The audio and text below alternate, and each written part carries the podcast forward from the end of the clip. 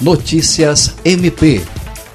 O Ministério Público do Estado do Acre participou nesta quinta-feira, dia 4, de encontro virtual com os organismos de políticas públicas e conselhos municipais de direitos da mulher. O encontro debateu a problemática do enfrentamento à violência doméstica e familiar no período de confinamento social, assim como a maior incidência de violência contra a mulher negra, o aumento de feminicídios durante a pandemia, violência doméstica e abuso sexual de crianças e adolescentes na zona rural e o efetivo funcionamento da rede de atenção dos municípios. Promotores de justiça de vários municípios e da capital participaram do encontro. Os promotores Thales Ferreira de Sena Madureira, Pauliane Mesa Barba de Mâncio Lima e Luana Diniz de Assis Brasil e Brasileia pontuaram questões como a relação da falta de estrutura das delegacias de polícia com a subnotificação da violência doméstica. André Oliveira para a Agência de Notícias do Ministério Público do Acre.